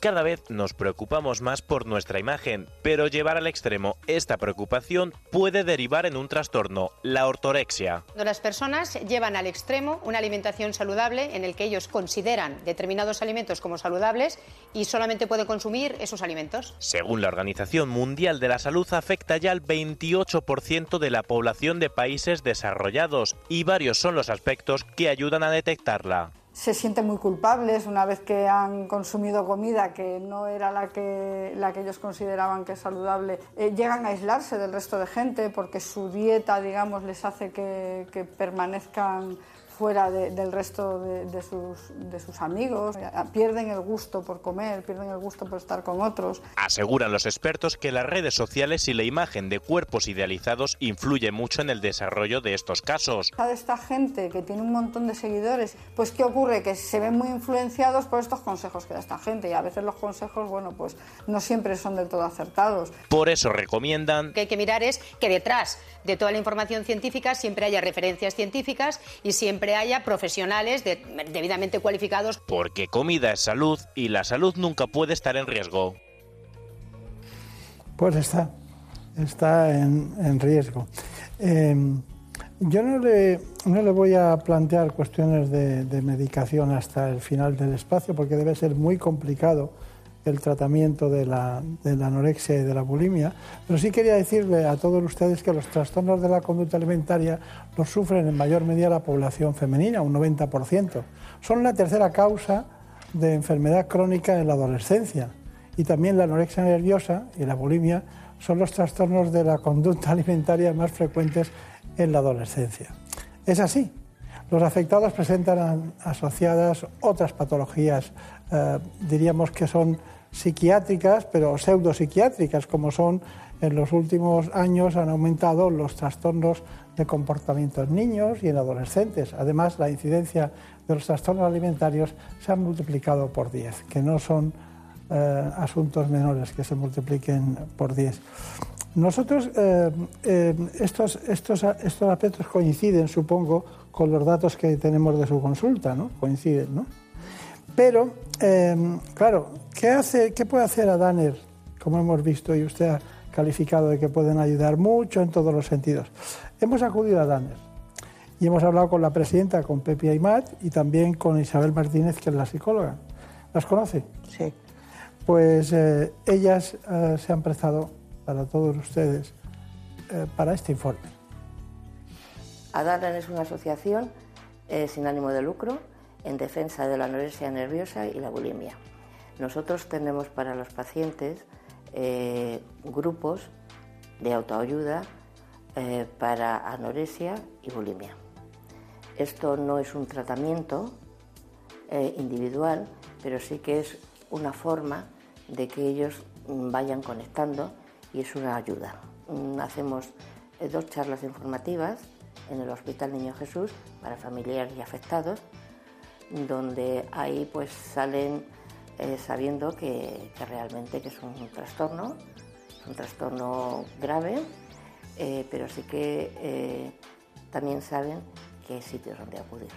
Pueden acudir a cualquier otra asociación, pero que sí que es verdad que si no acuden a un lugar donde las familias les ayuden les centren y que sepan cómo comportarse, esto es imposible hacerlo solos, porque solos no se puede. Nuestra asociación ofrece un acompañamiento tanto a los pacientes, a las personas afectadas, como a las familias en lo que es el camino de, búsqueda de tratamiento y en el proceso de, recuperación. Todos los psicólogos y todos los profesionales que, se dedican a este mundo eh, eh, no, nos cansamos de, insistir en que los síntomas, lo que tiene que ver con eh, la alteración en, el comportamiento alimentario, lo que tiene que ver con el peso y la figura son síntomas de un malestar eh, más profundo. siempre decimos que es la punta del iceberg y, esto no se trata de algo frívolo, ni de un capricho, ni de algo que se pueda solucionar eh, por uno mismo o simplemente con fuerza de voluntad o con mano dura, sino que son trastornos graves más complejos y más serios de lo que la mayoría de la población piensa y que requieren un tratamiento especializado. Bueno, hay muchas maneras de, terapia de apoyo, en todos al margen de lo que del, del senso estricto, de la, de la sensibilidad, el conocimiento, la complicidad, el trabajo y sobre todo la especialización de un psiquiatra. ¿Qué, ¿Cuál qué sería mejor? ¿Psicoterapia? ¿Psicólogo? Aquí tengo psiquiatra, endocrino ambulatorio, pues eh, niveles de tratamiento como el centro de día, el ingreso en hospitales. ¿Cuándo hay que ingresar a alguien en un hospital? Normalmente el ingreso se, se, indica cuando el índice de masa corporal es muy bajo, porque cuando es un, un índice de masa corporal inferior a 16 o 16,5, el tratamiento ambulatorio no suele dar ningún resultado y esos son datos estadísticos, y también porque a partir de, esos índices aumentan muchísimo las complicaciones físicas que pueden darse. Entonces, el ingreso hospitalario se hace cuando hay riesgo para la vida, un peso muy bajo puede condicionarlo, puede condicionar un riesgo para la vida u otras complicaciones. Y también muchas veces se recurre al tratamiento hospitalario cuando se ve que el tratamiento ambulatorio o el tratamiento en hospital de día no da resultado y el paciente se encroniza y continúa con las mismas prácticas y entonces hay que mm, realizar un, ingreso hospitalario. Claro. Entiendo que cuando, cuando la biología no puede soportar la patología, hay que ingresar. Claro, claro. Está claro. claro. ¿Alguna pregunta, Marina? ¿Pueden llegar a curarse definitivamente o requieren de controles de por vida? pueden llegar a curarse definitivamente. Eso es además muy importante decirlo, repetirlo y escucharlo. Es decir, hay un porcentaje muy alto de pacientes que se curan por completo y que no presentan ninguna secuela a lo largo de la vida adulta. Y a este tipo de, o sea, a estas personas que sufren este trastorno, ¿cómo les afectan las rutinas, los horarios, el sueño ¿Cómo les afectan? positivamente, negativamente. Muy positivamente. Porque son personas que son muy perfeccionistas, brillantes estudiantes. Sí. Entonces, en términos generales, lo que una de las cosas que, que el tratamiento lleva consigo es, mm, digamos, que haya un autocuidado, que haya una higiene del sueño, que haya cinco comidas al día, que se viva con un cierto orden. Y mientras el trastorno está activo, ese, digamos, esa especie de seguridad, de saber uno para qué se levanta todos los días y saber cómo va a tener ocupadas las horas, eso es fundamental. Por eso insisto yo en que la familia es, una, es una columna del, tratamiento. Usted ha matizado que eh, este tipo de trastornos de la dieta, que le voy a llamar yo de la dieta, tanto la anorexia como la bulimia, eh, tienen una gran influencia en las redes sociales, una gran influencia. Antes de contestarme a esa pregunta, mm, mm, ¿cuándo hay que sospechar que alguien puede tener algún tipo de trastorno? ¿Cuándo es incipiente? ¿Cuándo, ¿Cuándo usted piensa que puede decir, cuidado con esto? Son trastornos de la conducta. Entonces, lo habitual es que se vean comportamientos un poco desviados en cuanto a la alimentación. Es decir, muchas veces los adolescentes pues, empiezan a rechazar algún tipo de alimento o a preguntar, mm, ¿esto engorda? O a consultarlo o a mm, preguntarles a, a, los familiares cómo les ven o a pesarse mm, con frecuencia si hay báscula en el baño. Y luego yo creo que los cambios de humor los, los, cuentan todas las familias. Es decir, las familias cuentan que han empezado los críos pues a aislarse, a hablar menos. Se meten en el baño, están Se meten en el baño y están mucho tiempo. Claro, a veces eso es común en, en la adolescencia, el que la gente esté más a lo suyo, pero eso acompañado de cambios con la alimentación eh, es un poco más de, de sospechar. Doctora Ponce de León, tenemos... Uh un testimonio de una paciente que tiene 22 años de anorexia nerviosa, eh, pero quería que pensara cuál es el proceso que utiliza usted y que le va mejor para sacar a alguien del pozo en este sentido. ¿no? Piense las etapas ¿eh? y cómo, cómo las construye el psiquiatra para que vaya bien. Bueno, mm, ya sé que hay recaídas. ¿Qué porcentaje?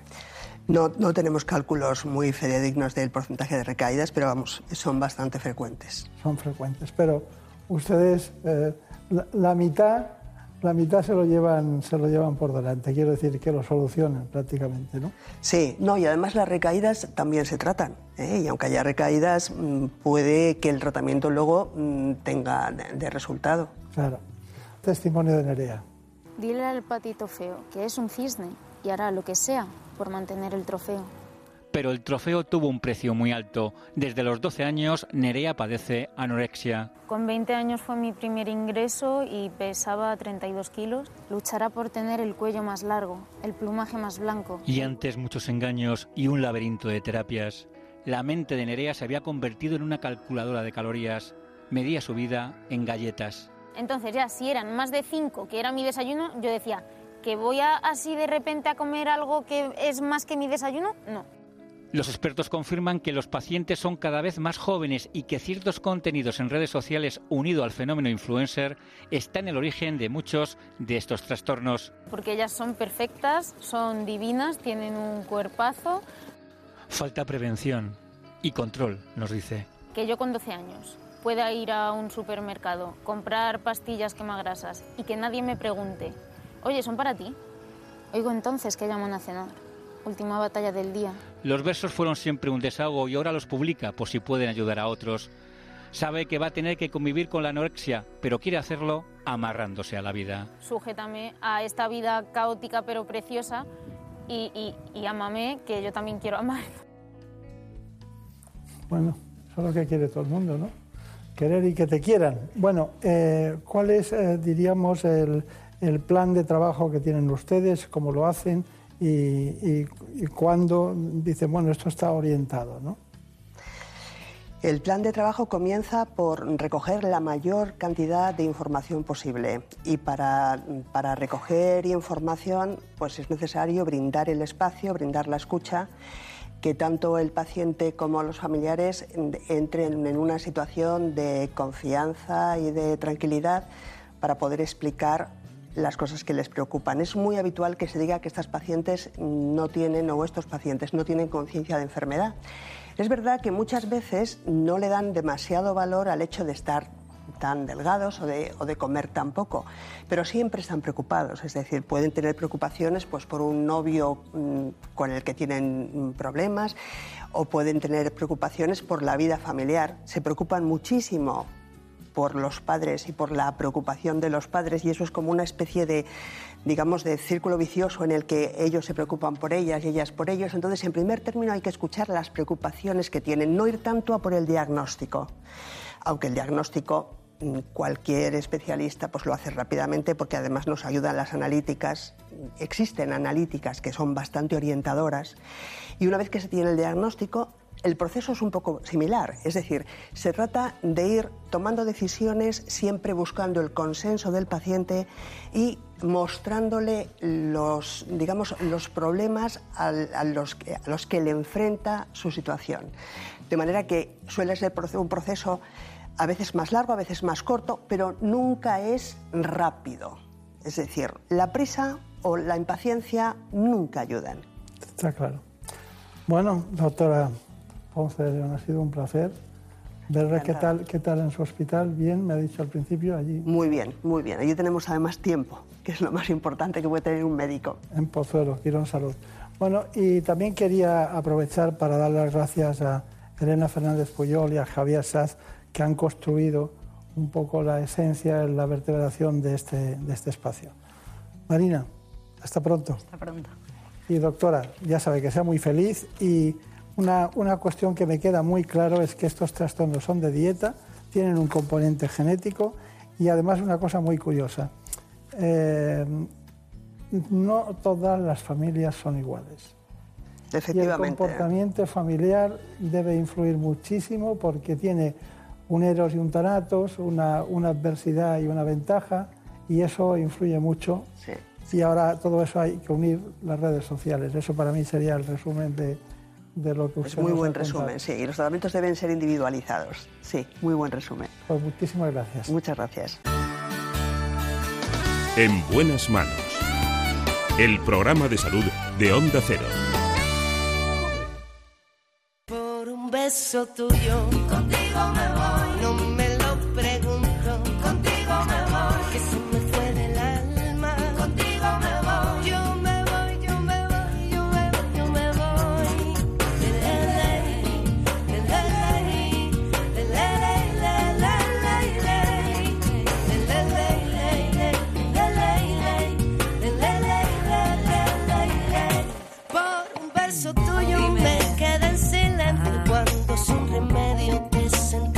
Como por un beso tuyo el amor duelo. Y perdiendo el miedo se dejó llevar y se enreda el tiempo mojando los sueños y tu boca loca me quiso engañar. Por un beso tuyo ya no tengo dueño. Acércate un poco, muéveme a besar. Por un beso tuyo, contigo me voy. No juegues conmigo, contigo me voy.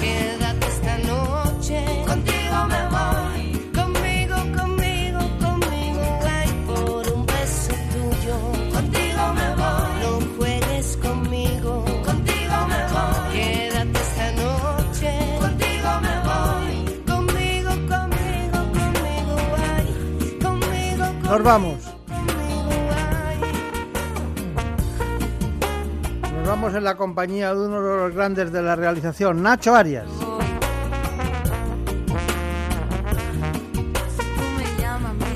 También, como no, a la productora que ustedes ya conocen de siempre, Marta López Llorente.